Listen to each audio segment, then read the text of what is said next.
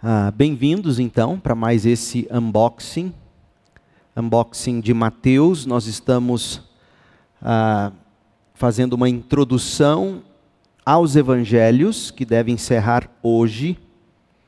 E no próximo estudo, Deus permitindo, uma introdução ao Evangelho de Mateus. A ideia é que a gente desembrulhe ah, livro por livro e também a gente compreenda ah, qual é o tipo de livro com o qual a gente está lidando quando a gente está desembrulhando determinado livro da Bíblia, quando a gente está buscando entendê-lo. A gente precisa compreender o tipo de literatura com a qual nós estamos lidando. No, na semana passada, nós buscamos compreender a relação entre o Evangelho e os Evangelhos. A gente falou disso. Nós já ouvimos falar da palavra evangelho, a gente já definiu, a gente sabe definir o evangelho. O evangelho é a boa notícia, a boa notícia do que Deus fez em Cristo Jesus para perdoar nossos pecados, nos justificar e nos levar de volta para a comunhão com Deus. E aí, na semana passada, nós olhamos para Atos 10, de 34 a 43, e vimos um resumo do sermão de Pedro, colocado para nós aqui em Atos 10 por Lucas, inspirado pelo Espírito, e nesse sermão nós vimos a mensagem do Evangelho delineada para nós, esboçada para nós. E aí nós vimos que Pedro no verso 36 de, de Atos 10, falou do senhorio de Cristo. Depois ele falou do ministério de João Batista, ele falou do ministério e da vida de Jesus na Galileia, ele falou do poder, dos milagres, das curas, dos exorcismos de Jesus, da morte, do sepultamento, da ressurreição, falou das aparições de Jesus aos, aos apóstolos, Pedro falou da ordem de se pregar o evangelho, ele afirmou que as profecias do Antigo Testamento apontavam para a vida de Cristo. E aí, quando você vê o sermão de Pedro, quando você vê outros sermões de outros apóstolos no livro de Atos, você descobre que, na verdade, o Evangelho consiste em você resumir a vida e a obra de Cristo e também a mensagem de Cristo. O evangelho, ele está explicado, ele está relatado para nós nos evangelhos. Foi isso que nós vimos na semana passada. Se você não viu, se você não não absorveu o que a gente falou, é importante você voltar lá e assistir de novo, compreender isso porque o que nós dissemos semana passada vai ser complementado pelo que será dito agora, hoje. Aí nós falamos do corpo crescente de material que foi dando origem aos evangelhos. Nós vimos que primeiro eles reuniram, os primeiros evangelistas, os primeiros autores, eles reuniram uma coleção de profecias do Antigo Testamento, profecias essas que apontavam para o Messias de um modo mais direto, objetivo, porque eles tinham que conectar a vida e a obra de Jesus com tudo que os profetas disseram. E aí eles coletam esse material. Nós vimos que, em segundo lugar, eles reuniram coleções que continham as coisas que Jesus disse as coisas que Jesus fez. A época de Mateus sentar para escrever, por exemplo, já, já rolava é, é, é, conjunto de histórias, tanto na forma oral, como na forma escrita. Como que a gente sabe disso? Você olha para Lucas 1, de 1 a 4, e você vê que Lucas fala que quando ele se propôs a escrever o evangelho dele, ele foi esse tipo de repórter, de jornalista. Ele, ele foi atrás do conjunto de material oral, as histórias que eram contadas, a tradição oral, e Lucas foi atrás dos textos escritos. Então ele coletou tudo isso e escreveu o evangelho dele de forma como ele mesmo coloca em Lucas 1, versículo 3, de forma ordenada ou sucessiva, sucessivamente. Então, em síntese, pegaram textos do Antigo Testamento, que davam fundamento para a vida e obra de Jesus, coletaram, em segundo lugar, material oral e escrito, que já circulava na igreja primitiva. Foi isso que a gente viu no primeiro estudo. Hoje, eu quero falar do gênero distinto dos evangelhos. A gente quer responder a seguinte pergunta: por que, que os evangelhos foram escritos? E aí a gente precisa dar um passo atrás e, e entender qual é esse gênero distinto. O que é um evangelho? É uma biografia de Jesus? Se é uma biografia apenas, por que, que, por exemplo, a gente não tem nos evangelhos história de Jesus entre os 12 e os 30 anos? A gente tem alguma coisa sobre Jesus até os 12. E a gente tem muita coisa a partir dos 30 anos, quando Jesus começa o ministério público dele. E esse intervalo entre 12, 13 e 30 anos? Os místicos vão dizer que Jesus foi para a Índia, que ele foi meditar e, e, etc. Mas, então, se é uma biografia, por que, que a gente não tem grande parte da vida de Jesus? Por que, que você fica aí sem ele aos 13, aos 14, aos 15, aos 16, até os 30? Então, os evangelhos, eles não podem ser apenas ou meramente uma biografia. Que tipo de livro ou de literatura é o evangelho ou os evangelhos? As cartas de Paulo, a gente sabe, cartas são cartas. Atos dos Apóstolos, a gente sabe, é um livro de história. Mas e os evangelhos? Eu vou tentar mostrar para você que as descrições mais antigas, ou a descrição mais antiga que a gente tem dos evangelhos, como livros, vem de um homem que viveu em. Uma, é um documento de, de 155 depois de Cristo. 155 anos depois de Cristo. O nome dele é Justino Mártir. Justino Marte, ele chamou os evangelhos no livro dele chamado Apologia. Ele chamou os evangelhos de um tipo de memórias. Então, quando Justino Marte, em 155, quis definir que tipo de, de obra é essa quando a gente abre um evangelho. Justino Marte chamou de memórias. Os contemporâneos de Justino Mártir teriam entendido que memórias significava que os evangelhos eram essencialmente relatos biográficos de Jesus, semelhantes às memórias que haviam sido escritas sobre Sócrates. Houve um sujeito que em 354 antes de Cristo, um sujeito chamado Xenofonte, Xenofonte escreveu memorabilia ou memórias, fatos dignos de memória sobre Sócrates.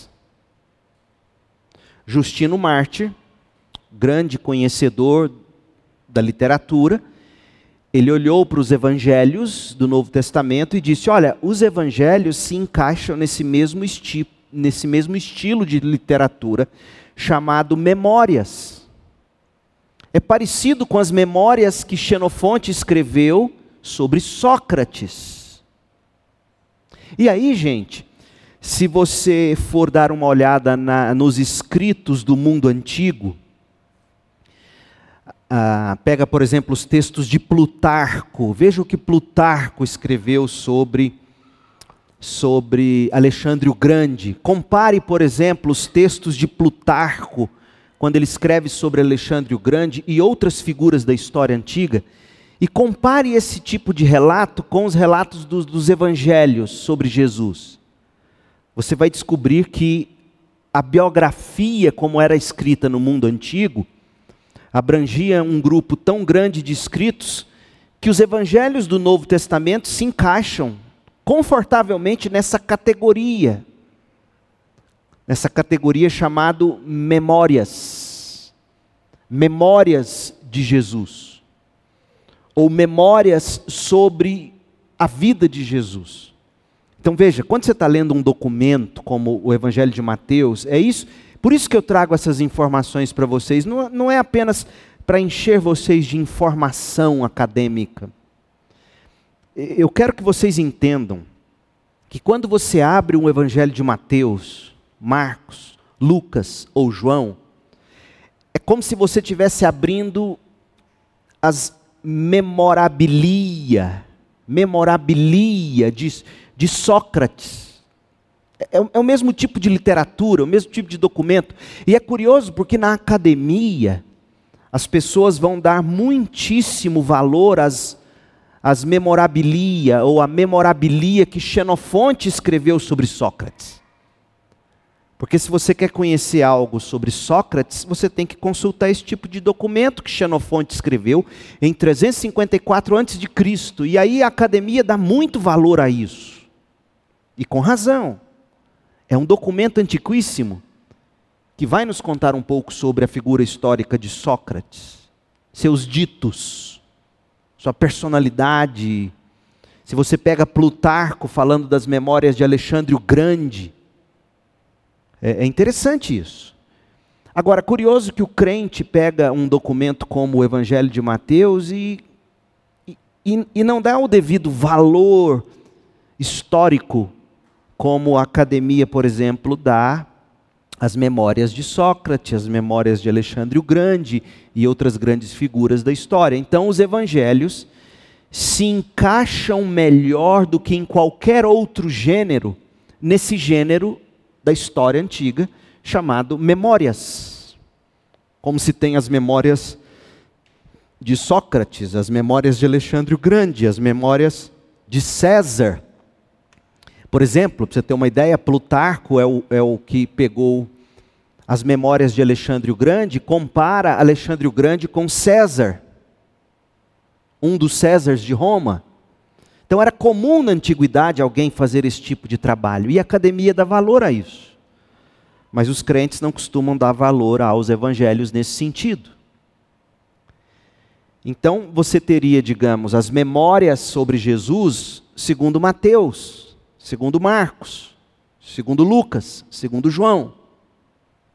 Mas os evangelhos não são apenas biografias, seja antiga ou moderna, a categorização do gênero biográfico.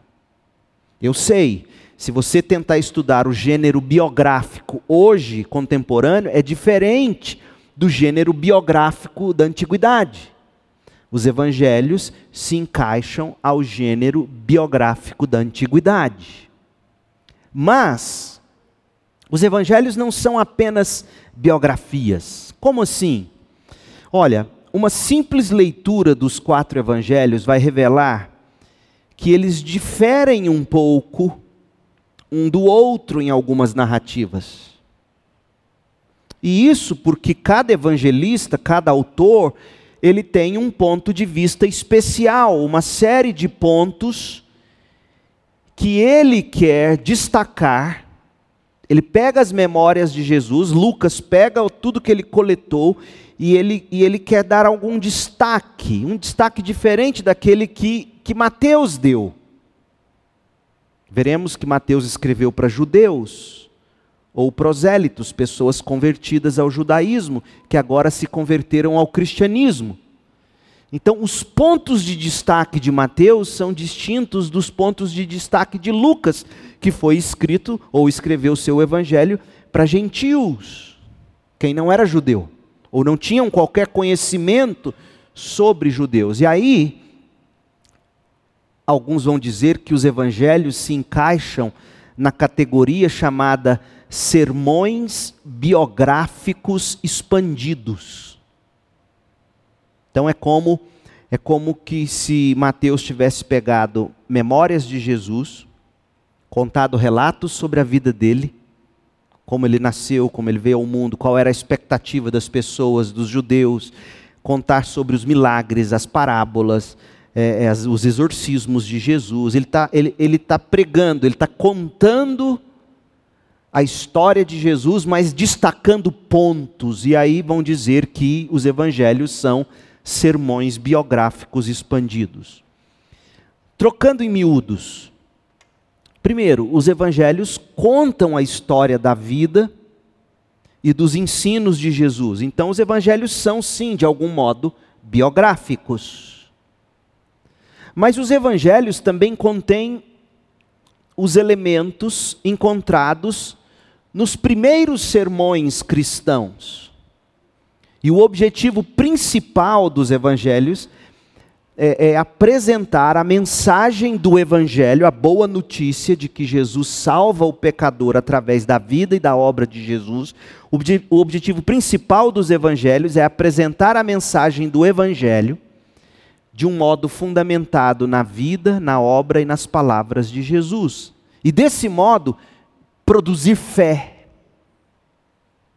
Pega, por exemplo, se você pegar a história de Alexandre o Grande, escrita por Plutarco, Plutarco conta a história de Alexandre o Grande de um modo que você seja encorajado por ele, de um modo que você aprenda com ele de um modo que você tenha fé nele, nessa figura histórica. Era assim que se escrevia uma biografia no mundo antigo. Se você pegar as memórias de Xenofonte sobre Sócrates, de algum modo você vai ser inspirado a, a querer ser como Sócrates, a viver como Sócrates ensinou.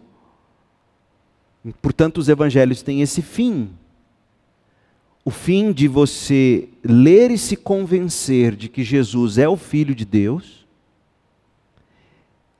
a vida e a obra dele eh, tem como fim despertar fé nele, em quem ele é, no que ele fez, de um modo que você seja assim salvo e, e procure viver segundo ele.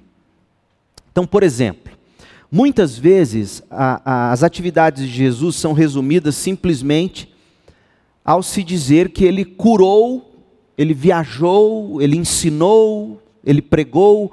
abra em Marcos 1, veja comigo, Marcos 1, 38. Olha como Marcos coloca.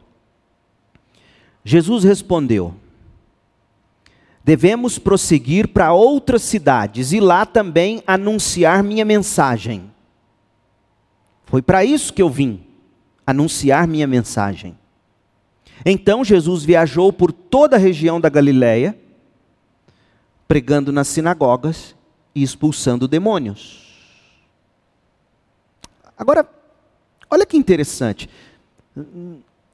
No verso 38, Jesus disse que veio para anunciar a sua mensagem. E ele devia ir para outros lugares para fazer isso. Foi para isso que ele veio, disse Jesus. Eu vim para anunciar minha mensagem. Mas no verso 39 diz que ele viajou por toda a região da Galiléia pregando e expulsando demônios. E você vai ler então sobre demônios que foram expulsos, você vai ler sobre curas que Jesus realizou. Se ele veio só pregar, se o fim é anunciar a sua mensagem, por que, que ele expulsa demônios? Por que, que ele cura? E aí você vai entender, lendo Marcos, por exemplo, que os demônios sendo expulsos era prova de que o poder de Deus era com Jesus e que o reino de Deus estava sendo inaugurado por Jesus. E onde chega o reino, o diabo vaza. É mais ou menos isso. As curas era para dizer que Jesus era o todo-poderoso de Deus e assim por diante. Então, todos os milagres e maravilhas de Jesus autenticavam sua mensagem. É isso que os evangelhos vão mostrar para nós. Olha, nós não estamos diante de um homem como Sócrates, por exemplo. Sócrates foi um homem de grande sabedoria de grandes ensinos, digamos. Mas Sócrates nunca expulsou demônios. Sócrates nunca curou. Portanto, a pergunta que, que, que deve ficar na cabeça de quem está lendo Marcos, por exemplo, é o seguinte: que homem é esse que fala com tanta propriedade e que tem poder para expulsar demônios e curar paralíticos e fazer o que fez ou faz? Percebe o tipo de pergunta? Por quê? É, porque você está lendo o Evangelho de Marcos, por exemplo, e você tem que chegar a essa consciência. Que tipo de homem é esse? Quem é ele? Aliás, essa pergunta ela é feita por pessoas que estavam assistindo Jesus. Que homem é esse? Quem é ele que expulsa demônios, que cura, que faz isso, que prega com tanta propriedade? E a conclusão a que se quer que você chegue é a seguinte: é o Filho eterno de Deus, é o Messias. Então, veja que Marcos foi escrito com essa intenção de que, na medida em que você vê Jesus pregar, você se encante com a mensagem dele e seja convencido de que ele é Deus, porque quem é que expulsa demônios? Sócrates nunca expulsou, Alexandre o Grande nunca expulsou demônio. As grandes figuras da história não fizeram o que esse homem faz. Cegos enxergam, paralíticos andam, demônios não resistem à sua presença. Percebe? O evangelista Marcos quer que você tenha sua fé nascida, nutrida, lendo essa história. Opa, é Deus esse homem, é o Messias. Lucas, olha como Lucas faz, Lucas 4,40. Quando o sol se pôs, as pessoas trouxeram seus familiares enfermos até Jesus qualquer que fosse a doença, ao pôr as mãos sobre eles, Jesus curava a todos. Espera aí, quem é esse? Qualquer que fosse a doença, se ele pusesse as mãos sobre os enfermos, Jesus curava a todos. Ele quer, o Evangelho de Lucas quer que você fique em estado de maravilhamento diante desse homem. João coloca assim, abre em João 20, 20, 30. João 20, versos 30. Os discípulos viram Jesus fazer muitos outros sinais além dos que se encontram registrados neste livro. Veja, eu disse isso muitas vezes enquanto, enquanto eu preguei uma série inteira no Evangelho de João. Mas veja João aqui dizendo o que, que ele fez. João foi testemunha ocular de, de muitos sinais e maravilhas de João, muitos milagres. É curioso que em João, milagre não é descrito como milagre, milagre é descrito como sinal. Porque o fim do milagre não é o milagre em si, o fim do milagre é destacar quem está fazendo o milagre. E eu ouvi essa semana de um, de um irmão que, que me assiste sempre pelo YouTube, ele é do estado de São Paulo, ele, ele falando da história de um homem que diz assim: as pessoas não querem Deus, as pessoas querem o que está nas mãos de Deus, o que Deus dá para elas. E essa é a maneira errada de pregar os milagres de Jesus. Os milagres de Jesus em João têm um seguinte fim: não é você querer o que está nas mãos de Deus, mas querer o próprio Deus. E o próprio Deus se revela em Cristo, no Evangelho de João. E aí os discípulos viram Jesus fazer muitos outros sinais, além dos que se encontram registrados neste livro. Estes sinais, porém, e de novo, é curioso, milagre é sinal, porque o milagre aponta. O que faz um sinal se não apontar para algo maior? Estes, porém, estão registrados para que vocês creiam que Jesus é o Cristo, o Filho de Deus. E para que, crendo no, no Cristo, Filho de Deus, vocês tenham vida pelo poder do seu nome. Então, qual é o objetivo de João? João quer que você leia o evangelho dele e você se convença de que aquele que no princípio estava com Deus, que era Deus, por meio dele todas as coisas foram feitas, esse se fez carne, esse é Jesus. João quer que você se convença disso. Ele diz isso desde o início do Evangelho. Eu estou escrevendo sobre aquele que estava com Deus, que era Deus, que é Deus, que fez todas as coisas, esse se fez carne, e agora eu vou relatar seis milagres escolhidos, seis, sete milagres escolhidos a dedo, para que vocês se convençam de que Ele é Deus.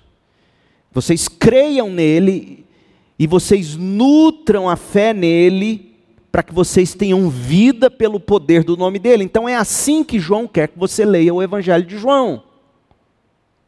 João quer que você se encante com Jesus do mesmo modo que uma criança se encanta, ou os jovenzões, né, quando vão no cinema assistir um herói da Marvel, sai de lá mais.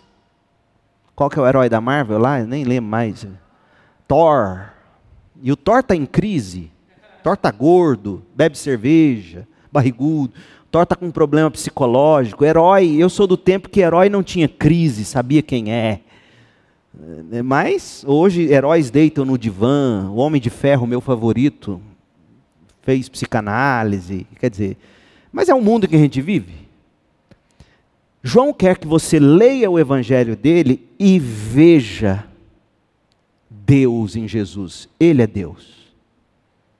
Então, que tipo de, de, de, gênero literário é o Evangelho? É um, é um sermão biográfico, escrito de um modo que encante você, desperte sua fé, nutra sua fé, salve você.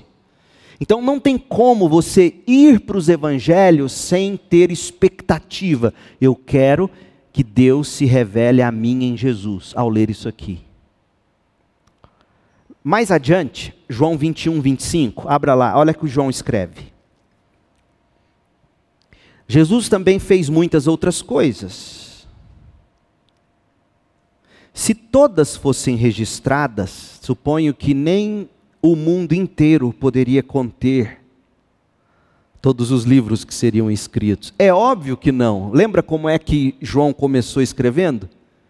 Por meio dele, todas as coisas foram criadas. Sem ele, nada do que foi feito se fez. Poxa, ele é maior do que a criação dele.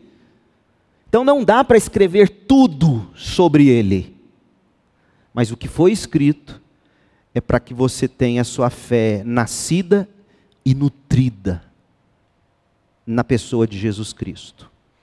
Então, o gênero distinto dos evangelhos poderia ser descrito da seguinte forma: o que é o Evangelho de Mateus? São memórias, sermões biográficos expandidos.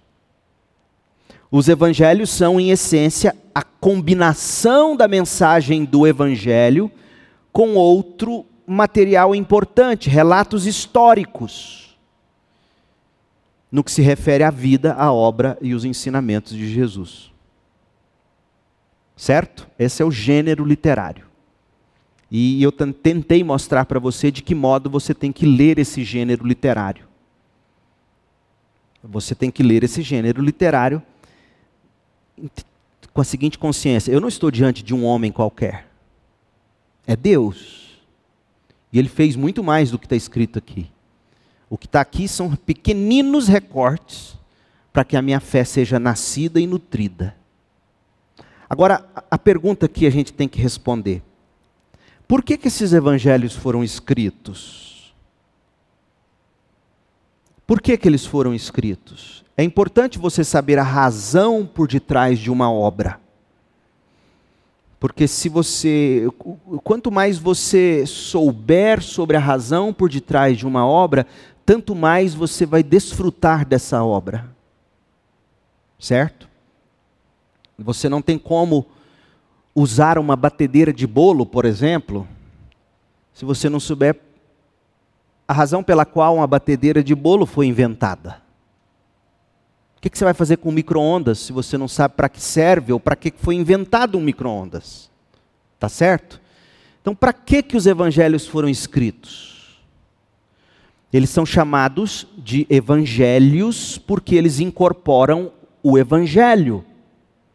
O Evangelho é a história de quem é Jesus e do que fez Jesus. Então eles se chamam Evangelhos porque eles incorporam o Evangelho. Mas por que eles surgiram nesse momento histórico? Por que, que eles foram escritos quando Mateus o escreveu, Marcos o escreveu, Lucas, João? Por quê? Porque não foi suficiente apenas as histórias de modo oral. Lembra que as histórias eram contadas? Por que, que não foi suficiente passar de uma geração para outra as histórias, em vez de ter o documento escrito? Algumas razões são dadas de por que os evangelhos foram escritos. E saber essas razões vai ensinar você sobre como melhor utilizar os evangelhos. Tá certo? Uma das principais razões pelas quais os evangelhos, na forma escrita, foram necessários foi o seguinte: a velocidade da propagação da mensagem do evangelho. A extensão da propagação da mensagem do Evangelho. Velocidade e extensão da propagação da velocidade do Evangelho. Ou seja, era impossível para a igreja primitiva divulgar a palavra apenas por meios orais. E quem é que tinha o testemunho oral? Quem é? Lembra? Presta atenção. Quem tinha? As testemunhas oculares. Testemunho oral de quem ouviu falar do fulano que ouviu do cicrano não, não tem muito valor. Eu ouvi dizer fulano que ouviu do tal, que ouviu do tal, me contou. Não tem tanto valor, mas quando eu vi, eu estava lá quando Lázaro ressuscitou. Então, na medida em que o evangelho se espalhava para regiões tão distantes e na velocidade com a qual o evangelho estava se expandindo, era, era impossível para a igreja primitiva sair contando por meios orais. Gente, dentro de 40 anos, dentro de 40 anos, a palavra de Deus já tinha se espalhado pelo vasto império romano. Muitos milhares já haviam crido. E é nesse período de 40 anos em diante que Mateus foi escrito, Marcos foi escrito, Lucas foi escrito. Então era impossível para os apóstolos ou ou para aquelas pessoas autorizadas pelos apóstolos viajar por toda aquela extensa área, para todos os cantos remotos onde os crentes estavam, para eles contar a história de Jesus para eles, reafirmar o evangelho para eles. Como é que você ia mandar aqueles poucos que viram acontecer o que aconteceu para tantos lugares e tão longes para tanta pessoa, tantas pessoas? É aí que a história escrita de Jesus, a história escrita, o Evangelho, poderia ser mais eficazmente enviada para ser lida para grupos, para indivíduos, vilarejos.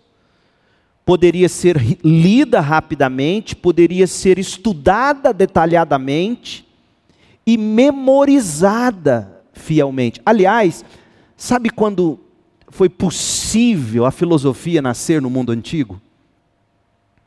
Quando a escrita coerente, quando, quando, quando se teve a condição de um pensador pegar um papel e colocar no papel suas ideias, outro ler lá longe e refutar e interagir com o que estava sendo lido.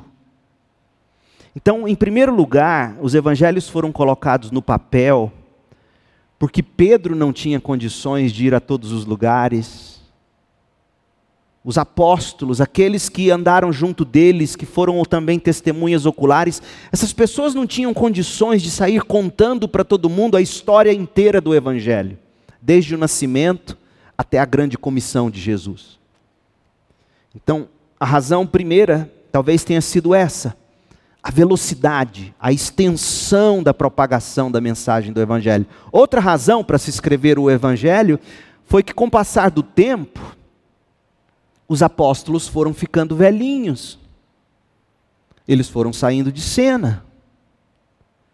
Nós não temos muitos fatos concretos neste ponto, mas olha, por volta de 70 depois de Cristo, a maioria dos apóstolos já tinha sido martirizada por causa da fé evangélica. Então Jesus morre, 70 anos depois aproximadamente, Jesus morre, ressuscita, vai para o céu. 70 anos depois aproximadamente, a maioria dos apóstolos já tinha morrido por causa da fé. O último a morrer é João, morre com mais de 90. Então veja que havia um senso de urgência, de que essa história sobre a vida, a mensagem, os milagres, os exorcismos de Jesus, a crucificação, a história do Evangelho que os apóstolos viram, que testemunhas oculares testemunharam, isso tinha que ser colocado no papel, os apóstolos estavam morrendo. Quem vai contar essa história depois? E outra coisa, né, gente? Vocês já brincaram de telefone sem fio? Vocês não devem conhecer isso, mas na minha época a gente brincava eu contava algo no ouvido do Jailton aqui, do pastor Jailton, no começo, ele contava para o Marcos, que ia contando e contando. Aí lá no último, lá na Camila, ela levantava e contava a história que ela ouviu. E o Jailton ele contava a história que originalmente ele ouviu. A gente pode até brincar sobre isso depois ali hoje, para você ver o que, que vai chegar lá no fim. É muito diferente. É óbvio que enquanto durou o processo de, de, de, de, transmissão oral da mensagem bíblica, é óbvio que o Espírito de Deus cuidou de que a mensagem se mantivesse fiel. Mas chegou num ponto que o próprio Deus decidiu: isso agora vai para o papel. Por quê? Porque aquelas testemunhas oculares estão partindo. E eu quero que o que elas testemunharam e eu os fiz lembrar e eu os inspirei para dizer, fique no papel para que gerações futuras, ao lerem esse documento, tenham a mesma história fidedigna de quem as contava oralmente. Então, primeiro, estava crescendo o número de crentes, era impossível para os apóstolos e as testemunhas oculares chegar lá ao mesmo tempo. Estava morrendo as testemunhas oculares, segundo. E terceiro, os primeiros crentes estavam olhando para o futuro. E esse terceiro motivo é um pouco ligado ao segundo, porque eles criam, sinceramente, eles criam que Jesus ia voltar a qualquer momento. Alguns crentes criam que Jesus voltaria iminentemente, tanto que se você ler Tessalonicenses, você vai ver que tinha uns que tinham largado de trabalhar, falou: "Trabalhar para quê? Jesus vai chegar até o fim do dia". Mas tinha aqueles que sabia que isso podia demorar. Então, com o passar dos anos, só fazia sentido registrar o que se sabia a respeito de Jesus para que pudesse ser lembrado até o último momento antes de Jesus chegar. Então, essa, essa ideia de que pode demorar a, a vinda, a segunda vinda de Jesus, também fez com que se deixasse registrado em papel a história do Evangelho, nascimento, ministério, morte, ressurreição, etc. Mensagem de Jesus, etc. Outra coisa, histórias falsas, distorcidas estavam começando a aparecer. Ou seja, além das testemunhas oculares que tinha a história verdadeira contando, sendo contada, falsos apóstolos começaram a entrar nas igrejas, nas cidades, contando falsos evangelhos ou distorções do evangelho. Tanto que se você der um Google depois, tenta procurar lá evangelhos apócrifos com outros nomes, sei lá, evangelho de, de Judas, de Tiago, hã? Evangelho de Maria Madalena, já existiam essas histórias rolando. Le, leia o Código da Vinci depois, para você ter uma ideia. Ele, ele coloca um pouco bem disso. E aí você precisava ter certeza. Por isso, que, por isso que a Bíblia tem o nome de cânon. Cânon vem do grego régua de medir, padrão. Se a história que está sendo contada não passa pelo cânon, não passa pela régua dos apóstolos, e que régua é essa? Os textos escritos que estão circulando, apostólicos. Então, se não passa pela régua, não, pode, não é confiável. Então, você tinha uh, essa questão de que falsas histórias estavam sendo contadas. Mas a principal razão para se compor os evangelhos talvez tenha sido a necessidade de material factual para ser usado na, instru na instrução de novos convertidos. E aqui a gente começa a aprender que tipo de ensino a igreja tem que dar para os crentes: o Evangelho. Não demorou muito para que praticamente todos os convertidos à fé cristã se achassem sem qualquer conhecimento de quem é o Cristo. E essas pessoas precisavam ser instruídas nos fatos básicos da vida, da obra e da mensagem de Cristo. Precisavam conhecer a história ah, e as profecias do Antigo Testamento, o nascimento de Jesus, a pregação de Jesus, os milagres de Jesus. E aí, os evangelhos então vem Mateus e começam a escrever sobre isso. E nós vamos falar sobre a composição de Mateus, Deus permitindo, no nosso próximo encontro.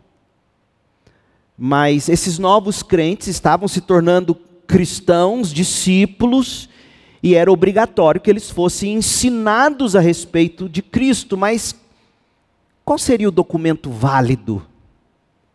Tinha que ser o evangelho bem contado. Aí Mateus escreve para uma determinada comunidade, Marcos, Lucas, João, e cada um deles nasce com uma ênfase. Por exemplo, Mateus escreveu principalmente para um público judaico, apresentando Jesus de Nazaré como o tão esperado Messias, o, lei, o, o, rei legítimo do povo de Deus, e em Mateus você vai ver Jesus como o rei Messias. Marcos tinha como alvo o público gentil, os romanos. Jesus é o servo salvador. Lucas escreveu para um público gentil mais amplo, como ele era Lucas era um grego, um homem grego muito instruído e ele escreveu usando linguagem grega mais sofisticada do que a de qualquer outro autor do Novo Testamento.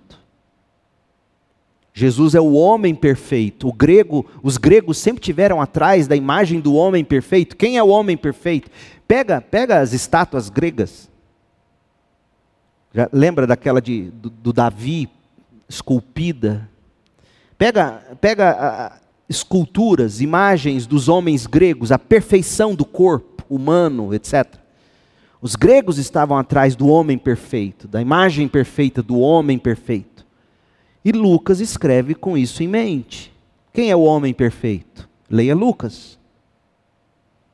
João, ele enfatiza a divindade de Cristo.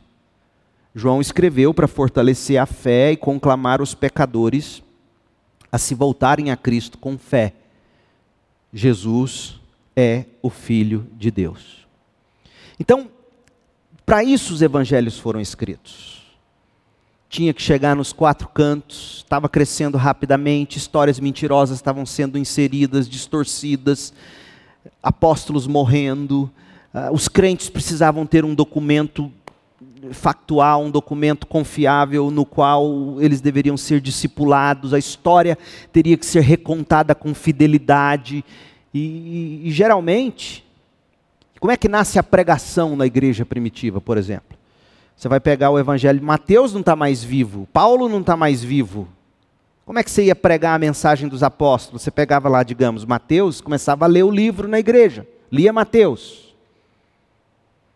E o pregador, enquanto ia lendo Mateus, ele ia extraindo a ideia central dos trechos de Mateus, ele ia explicando, elucidando e fazia as devidas aplicações. É assim que nasce a pregação. Com o texto dos apóstolos na mão. Então, de novo e de novo, o evangelho era contado nas pregações, com a interpretação, a ideia central, as aplicações. Então, tudo o que foge a isso hoje é do que você deve fugir. Porque a pregação bíblica, ela abre o texto bíblico. A autoridade está no texto bíblico, não está no pregador. Não está na nova revelação. Está na elucidação, na aplicação do que o texto inspirado por Deus eh, já carrega em si. Qual é a mensagem central? O que, que Mateus está dizendo aqui? E aí nós vamos fazer. Sabe o que, a gente vai fazer quando a gente abrir Mateus? Você vai pegar Mateus 1, de 1 a 18. Genealogia. Genealogia pura. Aí, o que, que você tem que fazer? Você tem que pegar essa genealogia, Mateus 1, de 1 a 18, o que Mateus quer comunicar ou quis comunicar com essa genealogia na cabeceira, no cabeçalho, na abertura do Evangelho. Qual, qual é o propósito de Mateus aqui? Aí você identifica. E é desse propósito. Você vai ter que pegar depois os argumentos que dão sustentação a esse propósito. E ao elucidar esse propósito, é daí que você vai extrair as aplicações para a sua vida. Entende? Então, os evangelhos começaram a circular assim. E eles, e eles então eram lidos. E, e, eles eram lidos e eles eram estudados, eles eram compreendidos. Quanto tempo levava um sermão na igreja primitiva? Certamente era mais de hora. Eles liam e estudavam o evangelho de Mateus inteiro num culto só? Provavelmente não, mas não dá para saber. Mas eles pegavam os textos eles queriam entender a ideia central de Mateus aqui nesse trecho, ilustrar, aplicar e assim edificar a igreja. E foi assim então, e para esse fim, que os evangelhos foram escritos.